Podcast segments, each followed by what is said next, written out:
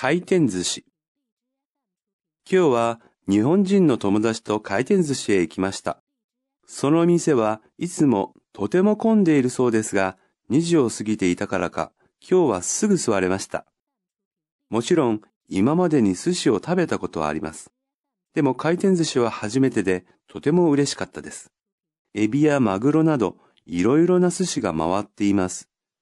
そして、わざわざ注文しなくても好きなものを取って食べることができます。これはとても便利です。寿司は一皿200円でした。少し高いと思っていましたが、美味しくて10皿も食べてお腹がいっぱいになりました。回転寿司、エビ、マグロ、わざわざ、注文、